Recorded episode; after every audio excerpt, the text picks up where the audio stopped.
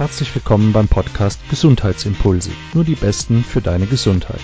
Hier hörst du spannende Interviews mit Experten zum Thema Gesundheit, die dir ihre besten Tipps und Tricks für deine Gesundheit, deine Fitness und deine Lebensfreude verraten. Mein heutiger Gast ist Peter Beer. Peter ist Gründer und Inhaber der Achtsamkeitsakademie und Host des Podcasts Achtsam, glücklich, erfolgreich.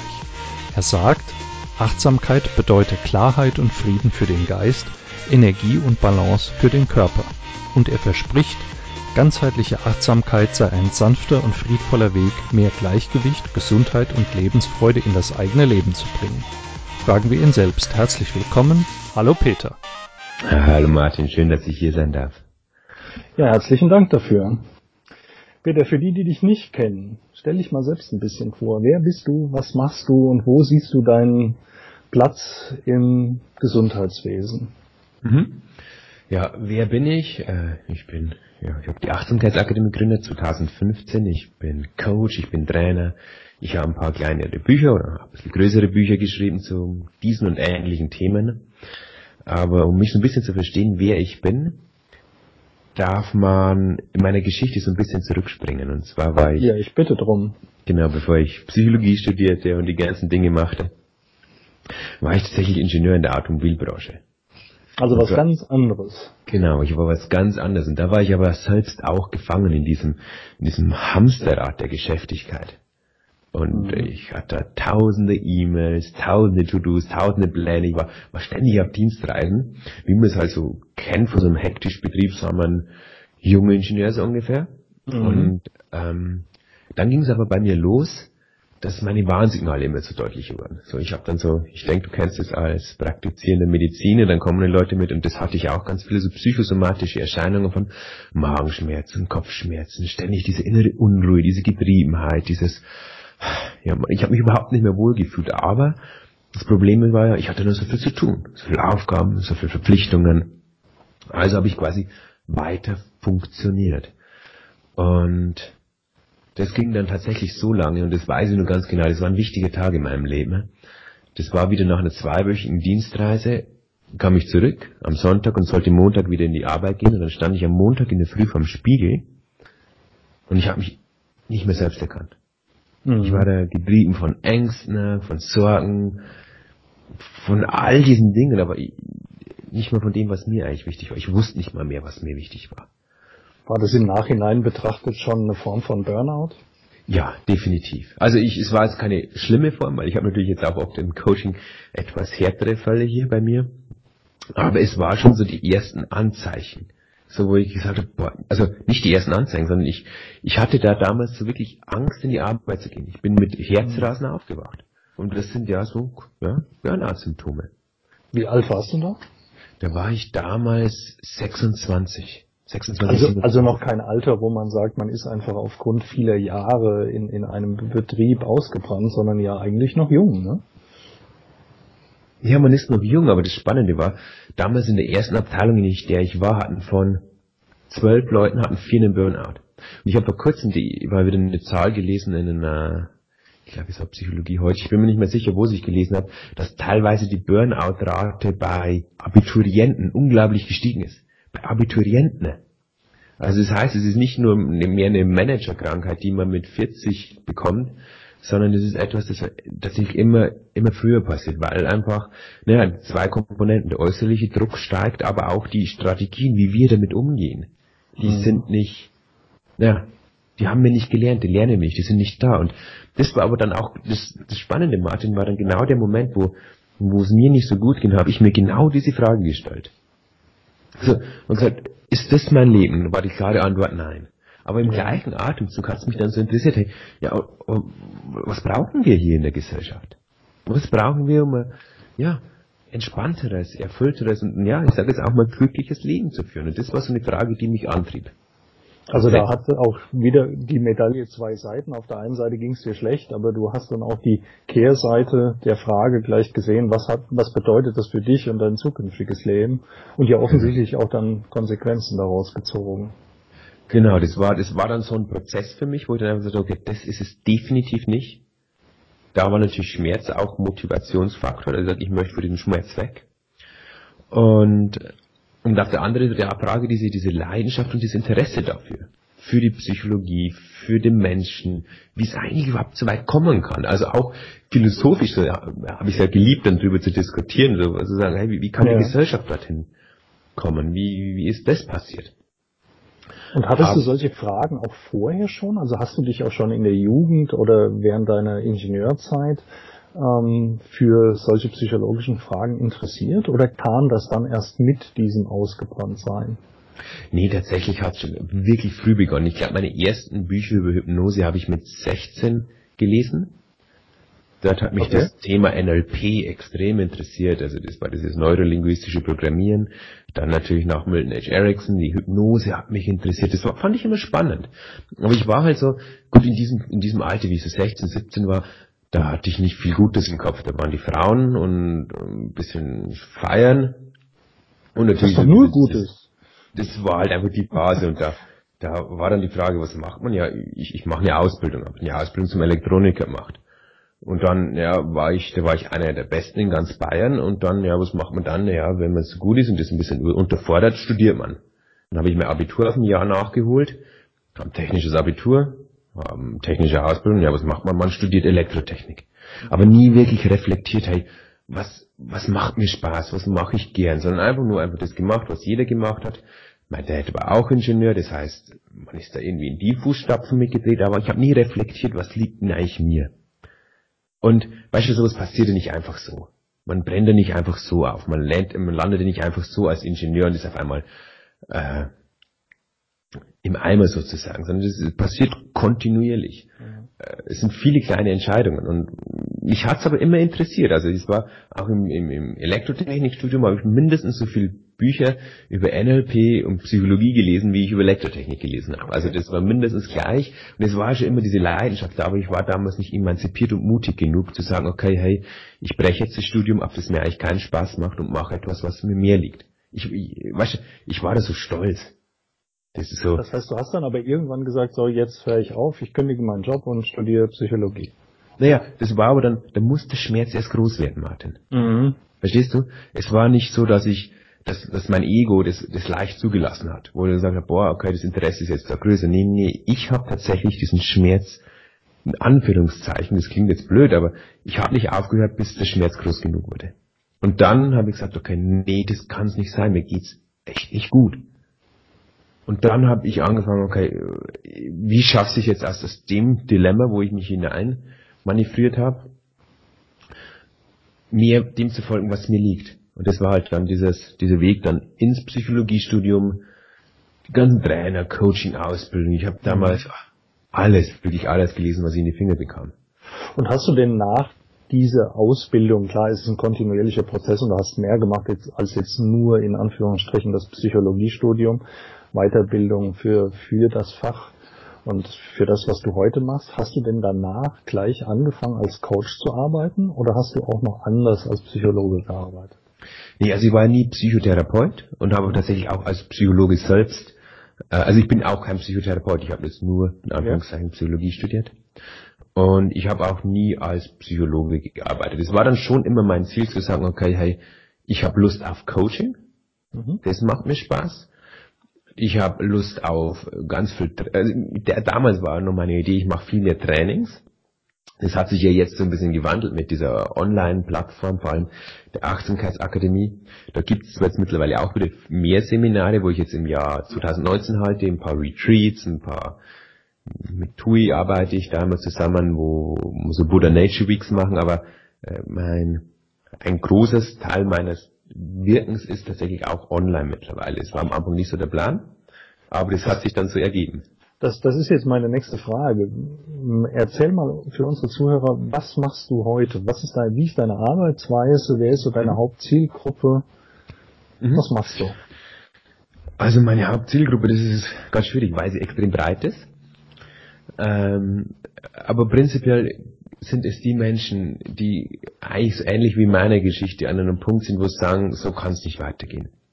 Und das merken die Leute ganz konkret mit, indem sie ganz viel Ängste haben, Sorgen haben, die Lebensfreude so ein bisschen verloren haben, die Energie verloren haben, vielleicht in leichte depressive Episoden haben, ausgebrannt sind, die einfach so sagen, wo der Körper meistens sagt, es geht so nicht weiter. Das ist so der, der eine Bereich. Und der andere Bereich sind die Menschen, die einfach sagen, okay, hey, ich möchte eigentlich ein bewusstes Leben erschaffen. Das sind aber tatsächlich die wenigsten, die die, die aus so einer, so einer Hinzumotivation kommen, wo mhm. die sagen, boah, ich möchte dorthin, ich möchte eigentlich ein bewusstes, achtsames Leben mir erschaffen. Meistens kommen die Leute aus einem gewissen Leidensdruck heraus und fangen Der Leidensdruck schafft viel größere Motivation für Veränderungen als, als die Lust, irgendwas anderes zu machen. Ne? Man ja. muss erst den Schmerz spüren. Das ist so, weil, schau, keiner wacht in der Früh auf und sagt, boah, ich möchte jetzt achtsam leben. Ja. Warum soll es der Mensch machen? Wenn der Mensch keinen Grund dafür sieht, dann tut er es nicht. Dann tut er aber auch immer, und das ist das Problem, er macht halt immer das, was er bisher gemacht hat. Wenn es einigermaßen funktioniert, wird er das bis zum Lebensende machen. Aber er wird nie wirklich reflektieren. Er wird nie wirklich sagen, okay, ist das mein Leben? Ist das, das wirklich, was ich Lust habe auszudrücken in dieser Welt? Sondern er macht halt einfach das, wir hatten das vor kurzem gesagt, Krishna Das, glaube ich, hat das gesagt. Er hat gemeint, die meisten Menschen stehen auf, trinken Bier, schlafen ein, stehen auf, trinken Bier, schlafen ein, stehen auf, trinken Bier, schlafen ein und das war's. Ist auch die Realität und ist auch okay. Mein Modell von Leben ist es halt nicht. Und, aber die meisten Menschen, um das zu ändern, um ein bewusstes Leben zu machen, kommen eher aus dem Leidensdruck als aus jetzt einer ich suche die Erleuchtung sozusagen. Das heißt, die, die sprichst du an und ähm, wie ist deine Arbeitsweise? Was, was sind deine deine Angebote ja. an die Menschen, die so etwas möchten. Genau. Also ich spreche die im Endeffekt direkt gar nicht an, sondern indirekt. Ich, ich habe einen tollen YouTube-Kanal, wo ich ja, im Monat ich glaube 400.000 Menschen erreiche, äh, Zuschauer, die einfach, wo ich Inhalte bereitstelle, wie kann ich gesund mit meinen Gefühlen umgehen, wie kann ich besser mit mir umgehen, wie kann ich mich selbst annehmen lernen, wie kann ich mich selbst lieben lernen, wie kann ich gesund mit meinen Gedanken umgehen. Weißt du, einfach diese Fragen, die die Menschen beschäftigen, versuche ich dort wirklich tief gehen. Ich, ich, ich habe da, ich, ich, bei mir sind die Formate meistens ein bisschen länger, weil ich immer eher so ein bisschen den Tiefgang mag. Also das heißt, es sind meistens so 20, 30 Minuten statt diese kurz fünf Minuten irgendwie. Das ist nicht mein Stil. Dann das heißt, da sprichst du die Leute auf YouTube an und das ist natürlich kostenloser Content, den du da genau. gibst. Das sind kostenlose mhm. Inhalte, wo einfach jeder sich angucken kann. Und den werden wir auch natürlich nochmal verlinken in den, in den Show Notes hier zu dem Podcast. Genau, super gern. Und das zweite ist, genau, im Podcast habe ich auch Achtsamkeit leben. Das ist das, äh, oder am Anfang einleitend gesagt, ja. da spreche ich auch die Menschen einfach mit diesen Themen an. Und meistens ist es halt, und meistens ist es dann so, dass ja, die Menschen dadurch auf eine gewisse Art und Weise berührt werden. Ja. Das heißt, die, die, die fühlen da Resonanz, die merken da, oh, das, das beschäftigt mich auch. Und das, was der sagt, sagt ist nicht ganz blöd. und dann, dann gucken sie, was, was es mehr von mir gibt. Und dann gibt es natürlich bei mir, das ist so mein, mein Baby sozusagen das ist diese Achtsamkeitsakademie. Das ist so eine Online-Plattform, wo die Idee dahinter und die Vision ist, eine Gemeinschaft zu schaffen, wo die Menschen zusammen dieses Bewusstsein entwickeln, wo man nochmal natürlich intensivere Kurse hat, wo es zum Beispiel losgeht mit so einem Basiskurs, wo man auch diese achtsamen Elemente konkret in seinen Alltag verankern kann, wo man es lernt, wie ich gesund mit den Gefühlen umgehe, gesund mit mir umgehe, wie ich einfach dieses bewusste Leben lebe. Da gibt es monatlich Webinare, es gibt Minikurse zu allen möglichen Themen, es gibt Kurse zum inneren Kind, es gibt Kurse zum achtsamen Essen. Es ist so eine große Plattform, quasi, ja, cool, wo die ja. Menschen diese Inhalte lernen können. Dann gibt es dann auch Seminare ab dem nächsten Jahr, wo man sich auf so einer Hütte, eine wunderschöne Ayurveda-Hütte, wo wir uns dann halt treffen, dort dann miteinander meditieren. Also so richtig offline dann, ja? Genau, so richtig offline kommt dann auch. ähm, was es bisher ja, Firmen ab und an gegeben habe, den, auf den Eigenseminaren bisher wenig tatsächlich, sondern ich habe bisher viele Coachings gemacht, also wo ich wirklich eins zu eins gecoacht habe. Und das Seminargeschäft ähm, ja, war bisher mehr firmenlastig, aber da freue ich mich jetzt riesig drauf, wenn ich dann äh, die Leute nicht nur im Coaching oder so sehe oder in den Webinaren sehe, oder halt auch in, sondern wirklich hier miteinander. Leibhaftig vor dir. Genau. Ja. Jetzt ist äh, ja das Wort Achtsamkeit schon ein paar Mal gefallen und viele können damit auch was anfangen, aber ich behaupte mal, dass es bestimmt auch Zuhörer von uns gibt, die sich unter diesem Begriff Achtsamkeit nicht wirklich was Konkretes vorstellen können. Lass uns mal ein bisschen inhaltlich werden. Wie definierst ja, du Achtsamkeit? Denn auch wenn man äh, jetzt ein Programm Achtsamkeitsakademie liest, zunächst mal kann sich vielleicht der eine oder andere gar nicht denken, um was es da wirklich geht. Was ist für mhm. dich Achtsamkeit und wo liegt hier der Schlüssel dann auch für die Gesundheit? Denn unser Podcast heißt ja Gesundheitsimpulse. Was ist denn dein Gesundheitsimpuls, den du daraus ziehst? Mhm. Genau. Ähm, ja, Achtsamkeit ist prinzipiell ziemlich simpel erklärt. Und zwar das, was jetzt ist, so wahrzunehmen, wie es ist. Klingt jetzt ziemlich leicht. Klingt zu einfach, um wahr zu sein. Genau, ist tatsächlich das Schwierigste, was wir zu Beginn machen können, weil wir haben so viel Gedankenmuster, so viel Gefühlsmuster, unser Gehirn ist ein hochautomatisiertes Organ sozusagen. Und wir leben, je nachdem, welche Studie man anschaut, zwischen 95 und 98 Prozent des Tages unbewusst. Das heißt, wir funktionieren den ganzen Tag auf Autopilot-Modus. Wir handeln so, wie wir bis immer gehandelt haben. Wir spulen die Programme ab sozusagen, die wir haben die wir bisher immer in uns hatten und erzeugen natürlich damit mit diesen Programmen, mit diesen Gedankenmuster, Gefühlsmuster und Verhaltensmuster des Lebens, das wir haben. So, Achtsamkeit bedeutet, immer mehr Bewusstsein in den Alltag zu bringen, immer mehr Handlungen, sowohl im Außen, im Verhalten, als auch die eigenen Denkmuster, die eigenen Gefühlsmuster, alles mehr wahrzunehmen, dort mehr Bewusstheit hinbringen. Und also nicht wie ein Automat zu funktionieren, sondern einfach wieder zu spüren, was man tut und auch was man denkt. Genau. Wieder mal wahrzunehmen, hey, da ist so eine blappernde Stimme in meinem Kopf. Und was ist denn eigentlich diese blappernde Stimme, die da ständig quatscht? Bin es ich oder was ist es? Und was hat diese blappernde Stimme eigentlich für einen Einfluss auf meinen Körper, auf meine Gesundheit, auf meine Gefühle? All diese Zusammenhänge wieder deutlicher wahrzunehmen. Ich sage immer, es sind drei Fähigkeiten, die man im Grunde lernt. Die erste Fähigkeit ist Konzentration. Man sagt, wir können wieder, wir lernen durch Meditation, durch verschiedene Achtsamkeitsübungen, uns wieder auf eine Sache zu fokussieren. Die zweite, was wir gewinnen, ist sensorische Klarheit. Sensorische Klarheit bedeutet, ich erkenne, ah, da denke ich diese und diese Gedanken. Und diese Gedanken lösen diese Gefühle aus. Und wenn ich mich wenn, wenn ich so fühle, erzeugt es wieder diese Gedanken und wir tauchen immer mehr in unser Unterbewusstsein vor allem ein. Wir, wir, wir checken immer mehr, was haben ich dort für Programme, die eigentlich mein Leben bestimmen. So, diese sensorische Klarheit gewinnen wir. Als drittes einen gewissen Frieden nenne ich das. Ich nenne es auch immer Friedenstraining, dass wir die Dinge friedvoll betrachten können. Weil was wir im Westen hier eigentlich immer machen ist, wenn wir ein Problem haben, wenn wir Schmerz haben, wenn wir Leid haben, wenn wir irgendwas haben, was uns nicht gefällt, dann kämpfen oder flüchten wir. Entweder hauen wir ab davon oder wir kämpfen dagegen. So, was Achtsamkeit auch bedeutet, ist, heißt, dort still werden und hinsehen. Und das mit einem gewissen Frieden, um das zu erkennen, was es eigentlich damit auf sich hat. Das klingt jetzt für viele wahrscheinlich sehr abstrakt, ist aber in der Praxis das Konkreteste, was es gibt. Wenn ich als, als Arzt da mal, mal äh, auch noch etwas hinzufügen darf, was du gerade gesagt hast. Flucht und Kampf sind die beiden klassischen Merkmale von Stress. Stress bedeutet nämlich äh, in, in körperlicher Hinsicht nichts anderes, als dass unser Körper, äh, unser Gesamtorganismus äh, sich schützen möchte, indem er entweder gegen eine drohende Gefahr ankämpft oder flüchtet. Also abhauen oder sich dem Kampf stellen. Ja. Das ist das, was ein Tier macht, um sein Überleben zu sichern. Und das machen wir Menschen entwicklungsgeschichtlich, weil unser Gehirn darauf programmiert ist, letztlich genauso. Und dieses ständige Kämpfen oder Flüchten, was in unserer Gesellschaft so weit verbreitet ist, ist nämlich der Hauptgrund, warum wir ständig unter Stress stehen, mit allen negativen Symptomen für die Gesundheit. Ja, und das ist so schön, wie du das jetzt gesagt hast, Martin, weil das Programm war völlig sinnvoll, als uns noch der Säbelzahntiger jagte. Dort war das Programm überlebenswichtig. Der hat uns aber eben nicht sieben Tage die Woche 24 Stunden lang gejagt. Ja, ne? Diese Säbelzahntiger ist ausgestorben. Und diese Gefahren, die wir uns machen, ich sage jetzt bewusst machen, machen wir uns zwischen unseren Ohren.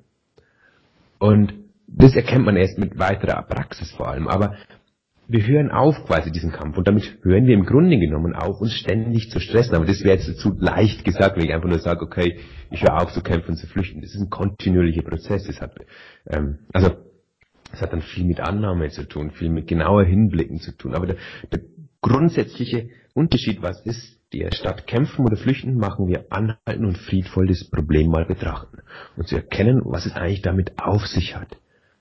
Und das bringt, ja, wo du gerade am Anfang noch gefragt hast, was das mit der Gesundheit zu tun hat. Naja, es beginnt damit, wenn ich schon mal gesünder mit meinen Gefühlen umgehe, dann staut sich das nicht mehr so an. Weil, weil oft ist es ja so, wenn wir ständig Gefühle wegdrücken, da, was passiert? Wir somatisieren. Das ist die Psychosomatik, die jetzt vor, ja, vor 30 Jahren oder vor 40 Jahren so in die Medizin deutlicher eingezogen ist. Wo sie das erkannt haben, wie stark dort der Zusammenhang ist. Oder meine Gedanken, und das weiß jeder Arzt vom Placebo-Effekt. Unsere Gedanken haben unglaublich viel Einfluss auf unsere Gesundheit. Ich meine, jedes Medikament muss mit einem Placebo standhalten ja. äh, damit es zugelassen wird. Das weißt du als Arzt eigentlich ganz gut. Also das, unsere Gedanken, ja, unsere Gefühle, wenn wir dort einen gesunden Umgang, es hat schon mal einen enormen Einfluss auf unsere Gesundheit, wenn nicht sogar das meiste überhaupt. Aber jetzt wird es noch spannender. Was ich nämlich betrachte da, Martin, ist, und immer wieder bei meinen Klienten und in der Akademie sehe, wenn die Menschen nur Bewusstsein in den Alltag bringen, dann fangen sie sich an, automatisch gesünder zu verhalten. Und ich merke dort immer mehr, das erkenne ich momentan in meiner Arbeit, dass man sich nicht langfristig bewusst schaden kann. Heißt, ganz praktisch, wenn ich zum Beispiel eine Zigarette rauche, also ich bin nicht Raucher, aber ein Raucher, wenn eine Zigarette raucht, dann wird er in diesem Moment, wo er diesen Rauch runterzieht und in, sich in den Lungen ausbreitet, ist er völlig unbewusst, ist er entweder irgendwo in Gedanken, irgendwo im Außen, lenkt sich mit irgendwas ab. Er nimmt es nicht wahr. Und ich, ich habe ein schönes Beispiel. Vor kurzem hat ein Klient, äh, nein, ein Freund was, ein Freund wollte das Rauchen auf, aufhören und einen Tipp von mir. Und ich habe gesagt, ich bin kein Experte für Rauchen aufhören, aber ich lade dich dazu ein, jede Zigarette völlig bewusst zu rauchen. Das heißt, vom Impuls, ich will eine Zigarette, übers, ich zieh's aus der Schachtel raus. Ich spüre das zwischen meine Finger, spüre das haptisch, ich spüre das, wie das in meinem Mund ist, spüre, wie sie sich ansieht und vor allem spüre ich, wie der Rauch langsam, dieser kalte Rauch immer durch meinen Hals, sich in meinen Lungen ausbreitet und wie ich es wieder ausatme. Und das mache ich Rauchatemzug für Rauchatemzug. Wichtig ich jetzt husten. Ja, du hustest. Allein aus der Vorstellung. Da kannst du mal weißt sehen. Weißt du, warum du hustest, Martin? Weil ja. der natürliche Reflex des Körpers auf Rauch Husten ist. Genau. Weil er das nicht haben will. Das haben wir unterdrückt und dann sind wir jedes Mal unbewusst. Und sobald wir Bewusstsein raus reinbringen, und long story short, er raucht nicht mehr. Also das hat ungefähr zwei Monate gedauert und er hat sich nicht dazu gezwungen, er hat nicht gekämpft, nicht gefürchtet, sondern es hat natürlich aufgehört. Und überall, wo wir, wo, wo Achtsamkeit quasi unser Leben berührt, hören wir auf, ungesund mit uns selbst umzugehen. Das ist das, was ich immer wieder erlebe. Das heißt, Achtsamkeit ist ja fast so eine Schlagkeule für die Gesundheit. Gesunder Umgang mit Gedanken, gesunder Umgang mit Gefühlen und unser Verhalten verändert sich. Ja, und diese drei Komponenten sind das, was, was unser Leben bestimmen. Also in diesem Zusammenhang äh, wird oft ein Beispiel genannt und auch das habe ich schon mit Patienten von mir besprochen, wenn es ums Essen geht, gerade ums Abnehmen. Gewichtsreduktion ist ja auch ein vielschichtiges und viel diskutiertes medizinisches mhm. Thema. Dann spielt die Achtsamkeit auch eine Rolle. Wenn ich das Beispiel da noch ergänzen darf, viele Menschen, die übergewichtig sind, ähm, die essen sehr hastig hastig. Das heißt, die, die ähm, stopfen alles ein bisschen schnell und sehr unbedacht in sich hinein. Wenn man mal etwas in den Mund nimmt oder schon vorher beginnt, ne, es zu riechen, es anzusehen, das Auge ist mit, es bewusst zu kauen, auch mal Geschmacksnuancen ähm, der Nahrung zu spüren, zu fühlen, zu schmecken, dann wird man bewusster, man kann auch sagen achtsamer essen man mhm. Mehr mit langsamer essen, man wird weniger essen, weil, weil man es nicht so in sich hineinschlingt. Also auch das kann ein Beispiel dafür sein. Aber das mit dem Rauchen eben war natürlich sehr, sehr schön und plastisch. Also mhm. jeder, der da jetzt zugehört muss vielleicht auch husten und wird sich denken, okay, ähm, ja. Jetzt kann man sich also wirklich sehr plastisch was darunter vorstellen, ja. was achtsamer Umgang mit Gedanken, aber eben auch mit Handlungen im, im Alltag wirklich bedeutet. Und das hat sehr, sehr viel mit der Gesundheit zu tun, wenn man darauf achtet. Ja. Macht das die Menschen generell gegen Stress unempfindlicher? Ähm, also was man definitiv, man entwickelt kontinuierlich eine gewisse Gelassenheit. Also man ist kontinuierlich entspannter, einfach durch die Meditation, durch, durch man, man, man macht die Dinge nacheinander, man macht, man, man bringt auf jeden Fall ganz viel Ruhe rein. Und mit dem Stress ist es so, schau, Stress ist ja wieder etwas, was diesen Kampf- oder Fluchtimpuls auslöst, wie du so cool erklärt hast, Martin. Mhm. Und was wir bei der Achtsamkeit machen, ist, wir kämpfen uns nicht mehr durch den Stress durch, sondern jedes Mal, wenn wir Stress in unserem Alltag erleben, nehmen wir mal diesen bewusst wahr und sagen, okay, was erzeugt gerade Stress? Erzeugt sind es gerade meine Gedanken? Ist es gerade Druck von außen? Welche Muster werden dadurch aktiviert? Und das heißt, wir, wir, wir, wir lassen Stück für Stück Stress ist quasi für uns da, damit wir erkennen, wo wir uns noch stressen lassen sozusagen. Mhm. Und wir heilen in Anführungszeichen diese Muster immer mehr. Und irgendwann, ich sag mal, mein Zen-Meister, mit dem ich immer sitze, den kann nicht stressen. Äh, ich Aber heißt das denn, dass man den ganzen Tag erleuchtet, äh, grinsend, völlig entspannt durch die Gegend läuft? Also wenn man wirklich erleuchtet ist, ist ja. also es bedeutet nicht, dass man, äh, dass man, dass man keine Erfahrungen hat, aber die sind, die haben schon ähm, ein sehr hohes Maß an Frieden und inneren Ruhe kultiviert einfach. Das, es gibt da Forschungen, da werden in Amerika momentan extrem viel Forschungen betrieben, weißt du, so Meditationsmeister, neben denen kannst du eine Meditation eine Waffe abfeuern, direkt neben ihnen. Die reagieren keinen Millimeter. Keinen ja, das heißt wirklich Gelassenheit. Ne? Aber das, ja, das muss man üben, das kann man lernen, aber man kann nicht morgens aufwachen und sagen, so ab heute bin ich achtsam ne? und ab heute bin ich gelassen. So. Und wir dürfen uns auch nicht von diesen äh, Zen-Meistern, äh, vor allem äh, das letzte Beispiel, wo ich gebracht habe, das haben es beim gemacht, der hat 62.000 Stunden Sitzen hinter mhm. sich. Ja, das kann jeder, der mal mathematisch das mal zurückrechnen möchte, kann sich rausrechnen, wie viel Stunden, wie viel, wie viel Zeit seines Lebens der Meditationsmeister dort gesessen ist und meditiert hat. Das ist nicht die Realität für uns. Und ich bin auch nicht jemand, Martin, der jetzt äh, schon völlig immun gegen alles irgendwie ist. Um das geht's auch gar nicht. Es geht auch noch nicht darum, irgendwie völlig grinsend ständig nur rumzulaufen oder umzusingen oder irgendwelche Klangschalen zu schlagen. Das ist alles nicht der Sinn, sondern es geht darum, zu sagen, okay, wenn ich hier große, große Kampfplätze, Schauplätze in meinem Leben habe. Da fange ich mal an hinzugucken. Und wenn wir damit anfangen und, und da ein bisschen aufräumen, in uns und auch dann automatisch im Außen, dann entdecken wir eine gewisse Steigerung der Lebensqualität, Steigerung der Lebensfreude. Wir werden gelassener. Und dann, das ist immer so ein bisschen, wo die Leute dann anfangen, oh, das, da steckt noch mehr drin. Und dann fangen sie an, ein bisschen tiefer zu blicken, weiterzugehen. Jeder in seiner Geschwindigkeit, jeder mit seinem mit, ja, mit jeder, jeder für sich. Das heißt, das ist ein Prozess. Ne? Genau, hier, der, der Sprichwort, der Weg ist das Ziel, ja. kommt ja aus diesen buddhistischen Lehren und äh, das heißt, es ist ein Prozess, in dem man sich, ja, ein, ein Prozess, äh, den man irgendwann beginnt und der nie zu einem abschließenden Ende führt. Genau, aber er führt uns zum Leben selbst hin, Martin. Und das ist das Schöne, weißt, das geht jetzt nicht nur darum, irgendwie, und das, das verstehen auch ganz viele falsch, es geht nicht nur darum, also ich, ich, ich hole ein bisschen aus. Es gibt so diese zwei grundlegenden Strömungen. In dem Westen ist ganz stark diese Strömung des Vipassana gekommen. Vipassana bedeutet so dieses auf den Schmerz, auf die ungeliebten Gefühle, das alles zu heilen, dort all überall Frieden. Das ist so der eine Weg. Ja, das ist ein innerer Reinigungsweg. Im Englischen heißt Purification, Reinigungsprozess, wo wir einfach mit diesem ganzen Zeug aufräumen in uns. Aber es gibt auch diesen Weg, das ist ein, der ist parallel zu diesem, und das ist Samatha. Samatha bedeutet, schöne Gefühle zu kultivieren. Achtsamkeit bedeutet auch zu lieben. Achtsamkeit bedeutet auch zu lachen. Achtsamkeit bedeutet, Blödsinn zu machen. Achtsamkeit bedeutet auch wie ein Kind mal einfach wieder zu spielen. Achtsamkeit bedeutet Leichtigkeit. Es ist nicht nur zu sagen, boah, ich schaue mir jetzt nur noch alles Schlechte an, sondern ich entdecke im gleichen Atem, so wie du schon so schön gesagt hast, das Essen wieder mit ganz neuem Genuss. Genuss entsteht aus Bewusstsein. Mhm. Schau, es gibt ein schönes Beispiel, auch aus der Forschung. Da haben es Leuten in einem MRT geschickt und Gehirnscans gemacht. So, dann haben sie so einen kleinen Schlauch in, den, in, den, in die Röhre rein und haben den Leuten eine Sorte Wein gegeben. Und dann haben sie gesagt, das ist jetzt ein Billigwein. Und haben sie diesen Billigwein probiert, haben sie ihn bewertet und die, die Forscher haben geschaut, wie, wie, wie viel vom Gehirn ist aktiv. Und es war ein relativ kleiner Teil des Gehirns aktiv, der halt gerade geschmeckt hat.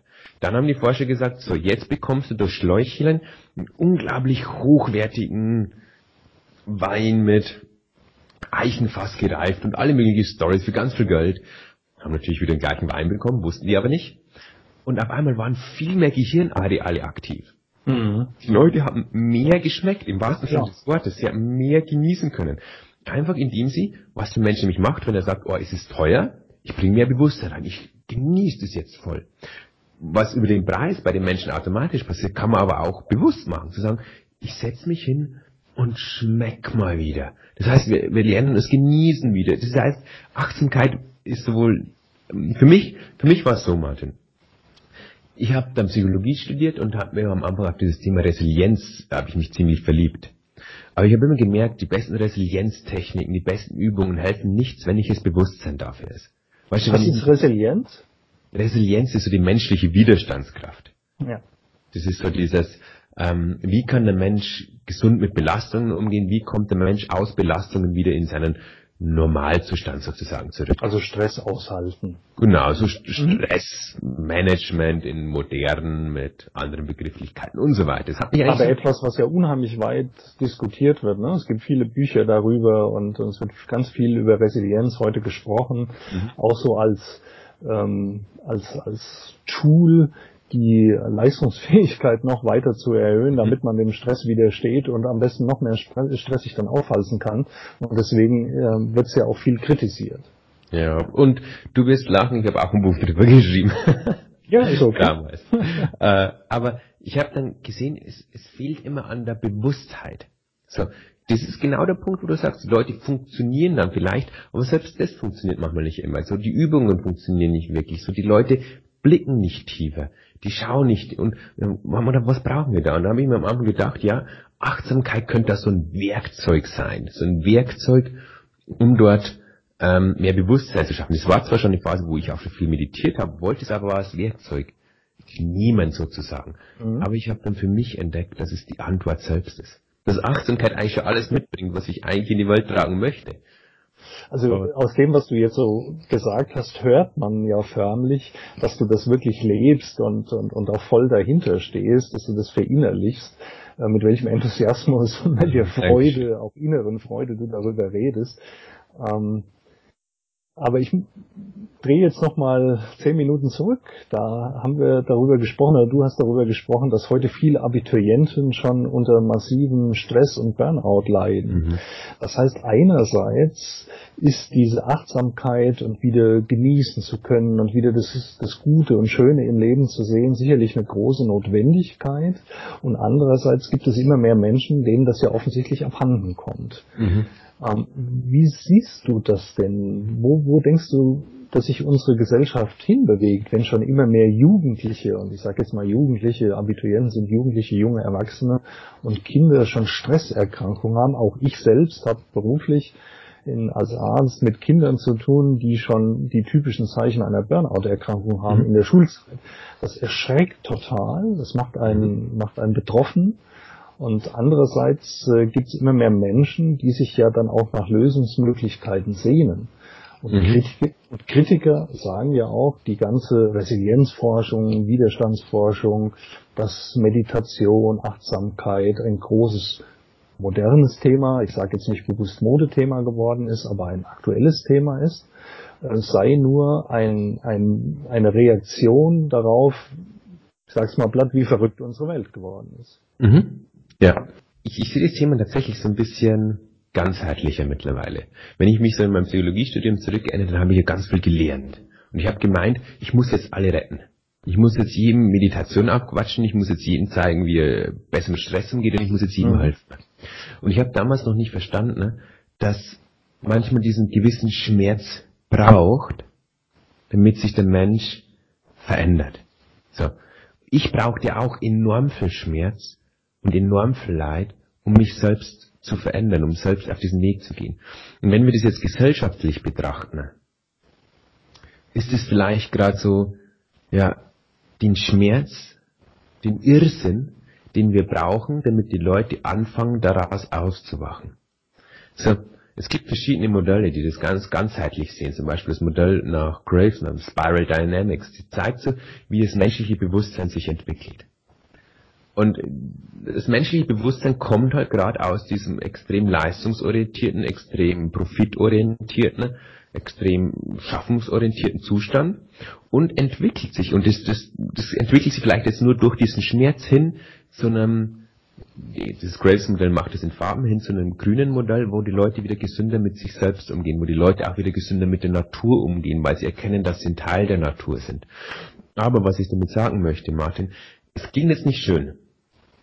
Aber manchmal brauchen die Menschen diesen Schmerz. manchmal braucht die Gesellschaft diesen Schmerz, um etwas zu verändern, weil die Veränderungsbereitschaft nicht da ist.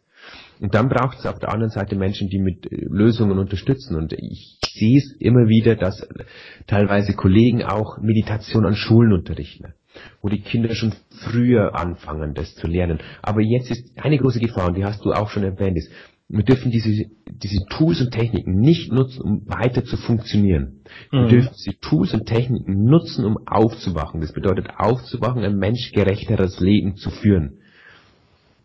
Also du bist da ganz optimistisch, dass sich da die Menschheit auch verändert. Ne? Ja, also schau, das ist so, die Natur reguliert sich immer selbst. Immer. Und wir Menschen sind ein Teil der Natur. Und ja, wir Menschen sind eine besondere Ausprägung, die diese Welt hervorgebracht hat. Aber die Natur reguliert sich. Und das reguliert sich oftmals auch in Zyklen. Das heißt, wir brauchen manchmal einen Ausschlag in eine gewisse Richtung, um zu verstehen, dass es wieder in eine andere Richtung gehen muss. Und die Gesellschaft wird sich, also es gibt zwei Optionen. Entweder wir, wir fallen wieder in sehr, äh, ähm, in sehr totalitäres Gesellschaftsstrukturen zurück oder wir entwickeln uns weiterhin zum höheren Bewusstsein, wo wir wieder gesünder mit uns umgehen, wo wir gesünder mit der Natur umgehen. Das heißt, die Gesellschaft möchte weg von diesem Schmerz, weil, schau, wenn man sagt, das Individuum, so wie ich das erlebt habe, erleben wir das Millionen momentan. Wenn wir den deutschen Stressreport anschauen, dann ist es aktuell irgendwie 30 Prozent, die, die stark an einem Limit sind. Das heißt, ein guter Querschnitt der Gesellschaft ist einfach durch den Schmerz schon bestrebt, etwas zu verändern. Und jetzt, und die, die Veränderung kommt automatisch, die Natur regelt es. Ich bin immer der Freund zu sagen, okay, hoffentlich regeln sie sich schneller wie langsam, aber das wird automatisch kommen. Es, es kann gar nicht so bleiben. Das, das kann vielleicht nur ein bisschen irrsinniger werden, kann gut sein. Ja, das ist zu hoffen. Dass es, es gibt ja Tendenzen, die äh, darauf hindeuten. Es gibt immer mehr junge Menschen, die versuchen, zu ihrem Weg zu gehen und auch nicht den von den Eltern oder der Gesellschaft vorgezeichneten, sondern auch mal vielleicht eingetretene Pfade zu verlassen. Und äh, selbst die ältere Generation zeigt ja durchaus auch Tendenzen, ähm, was zu verändern und, und eben nicht alles so zu machen, wie sie schon das Leben lang gemacht haben, sondern da durchaus etwas hinzuzulernen. Also ich denke, beide Strömungen sind erkennbar und es gilt nur zu hoffen, dass die Strömung, die du jetzt skizziert hast, äh, die die Oberhand behält. Ne? Ja, und ich, ich kann ja sagen, warum ich optimistisch bin, Martin. Schau, ähm, ein großer Teil die unsere Welt regieren, sind einfach diejenigen, die am Profit denken. Und die wissen ganz genau und die sehen, dass es so nicht weitergehen kann, wie es jetzt weitergeht. Die sehen die auch. Und es gibt zwei Optionen. Entweder es gibt den Supergau, es geht alles in die Luft, oder wir entwickeln uns so weiter, unser Bewusstsein. So, die Großen, die auch die Welt mit lenken, die haben kein Interesse am Supergau, weil das wird sie nämlich dann auch betreffen. Mhm. Also ist meines Erachtens sehe ich tatsächlich positiv in die Zukunft, dass wir einfach unser menschliches Bewusstsein im Kollektiv sich weiterentwickelt. Das ist auch meine Idee der Achtsamkeitsakademie, dass ich eine Gemeinschaft schaffe, wo sich Menschen zusammen dieses Bewusstsein entwickeln können einfach, um ja eine Welt zu kreieren, die bewusster miteinander umgeht, die bewusster mit der Natur umgeht, die bewusster mit sich selbst umgeht, in den Gefühlen. Und ich mag halt da den Ansatz von Gandhi, weil Gandhi hat immer gesagt, sei selbst die Veränderung, die du in der Welt sehen möchtest. Und das ist für mich der gesündeste Ansatz. Ich blicke erstmal nach innen, räume meine Schauplätze auf und indem ich das mache, erschaffe ich eine Welt, in der es mehr Spaß macht zu leben. Ja, sehr schön. Also das ist ja jetzt schon äh, ein, ein philosophisches äh, Schlusswort fast. Ähm, ich denke, wir haben äh, jetzt drüber geredet, wer du bist, wo, was deine Geschichte ist, warum und wie es zu der Achtsamkeitsakademie kam. Ähm, es ist, glaube ich, deutlich geworden, was Achtsamkeit wirklich bedeutet, was es auch für die Gesundheit bedeutet. Und es ist eben nicht ein, ein verzeih den Begriff esoterisches Geschwätz, sondern es ist etwas ganz Praktisches, was man lernen, was man leben kann, um sich selbst anders zu fühlen. Im doppelten, in der doppelten äh, Wortbedeutung, man fühlt sich besser, aber man fühlt auch in sich hinein, man fühlt den eigenen Körper und den eigenen Geist bewusster, nimmt ihn anders wahr und kann ihn dann auch entsprechend anders steuern. Ne? Und das hat eine Bedeutung nicht nur für jeden Einzelnen, sondern es hat eine Bedeutung für das Zusammenleben der Menschen und letztlich ja auch für die Gesellschaft, wie wir jetzt besprochen haben. Ne? Genau, so sehe ich das. Ähm, Peter, ja. gibt es für dich ein wichtiges Motto, ein Leitspruch oder eine Art Mantra, was das zusammenfasst? Mhm. Eine Art Mantra, das ist schön, dass du das so sagst, weil es gibt ein Mantra. Das frage ich jeden meiner Podcasts. Genau. Podcast. Es gibt ein Mantra, das ich immer wieder äh, in meiner Achtsamkeitsakademie erwähne, das, das, das, das mittlerweile viele adaptiert haben. Das heißt, ich entscheide mich für Frieden. das klingt jetzt so, so piesig, irgendwie 70er Jahre oder 60er Jahre äh, Hippie, aber das ist es gar nicht. Ich entscheide mich für Frieden bedeutet, ich entscheide mich, Frieden mit meinen inneren Kampfplätzen zu schließen. Ich entscheide mich, Frieden mit meinen Emotionen zu schließen. Ich entscheide mich für Frieden in meinem Leben und dadurch mir ein bewusstes Leben zu kreieren, weil das alles, was wir hier besprochen haben, beginnt mit einer gewissen Annahme, mit einem gewissen Frieden mit dem, was ist. Und, und also ich finde das wunderschön. Ich lasse es auch unkommentiert. Ähm, ein, ein, doch einen kleinen Kommentar gebe ich, egal wer das belächelt. Was ist denn das Gegenteil? Ja. Genau. Danke. Ja. Danke Was ist das Gegenteil? Ja, deswegen ist das ein wunderschöner Leitspruch. Wer mehr über Achtsamkeit wissen möchte, erfahren möchte, sich weiterbilden möchte, hast du eine Buchempfehlung? Ähm, es gibt ganz viel. Also ich würde immer empfehlen, Martin, ähm, guck dir einfach mal zum Beispiel meinen YouTube-Kanal an. Schau, ob ich stimmig für sich anfühlt. Wenn ich nicht bin, gibt es ganz tolle Lehrer, die, die anders lehren.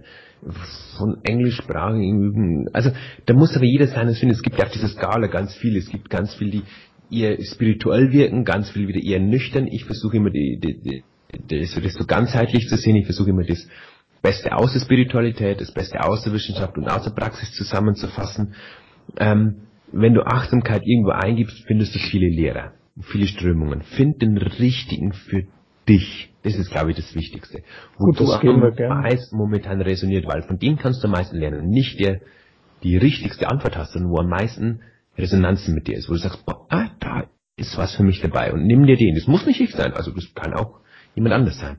Aber das geben wir gerne so an die Hörer weiter. Wer mehr von Peter hören möchte, die Links zu seinem YouTube-Kanal, zu seinem Podcast, zu seiner Website, die werde ich dann in den Shownotes zu dieser Podcast-Episode selbstverständlich verlinken. Peter, ich denke, wir haben ganz, ganz vieles besprochen, was für unsere Zuhörer hoffentlich interessant war. Ich danke dir ganz, ganz herzlich für das tolle Gespräch. Mir hat es riesen Spaß gemacht. Danke Martin für die Zeit und für dieses wundervolle Projekt. Also vielen lieben Dank dafür. Ja, das war das Interview mit Peter Bär. Ich hoffe, wir konnten dir das Thema Achtsamkeit ein wenig näher bringen. Vielleicht versuchst du es mal, mehr Bewusstheit, Achtsamkeit in dein Leben zu integrieren. Beschäftige dich mal mit Meditation. Schau dir dazu die Videos von Peter auf YouTube an. Den Link dazu packe ich in die Show Notes, ebenso wie alle anderen Informationen zu Peter Bär und seinem Projekt Achtsamkeitsakademie. Seine Videos zum Beispiel können ein einfacher Einstieg in das Thema für dich sein und vielleicht hast du danach ja Lust, dich tiefer mit Achtsamkeit zu befassen. Ich bin mir sicher, das wirst du nicht bereuen. Es kommt deiner Gesundheit ganz bestimmt zugute. Wenn dir diese Podcast-Folge gefallen hat, dann freuen wir uns wie immer über eine gute Bewertung und bitte, bitte auch eine gute Rezension auf iTunes. Aber auch wenn du den Podcast über andere Kanäle hörst, auf Spotify, YouTube oder wo auch immer, dann schreib gerne ein Feedback unter die entsprechenden Posts. Du findest uns auch auf Instagram und Facebook unter dem Stichwort Gesundheitsimpulse. Es wäre schön, wenn du auch bei den nächsten Folgen wieder reinhörst. Ich freue mich drauf. Bis dahin, bleib gesund. Dein Martin Oechler von gesundheitsimpulse.com.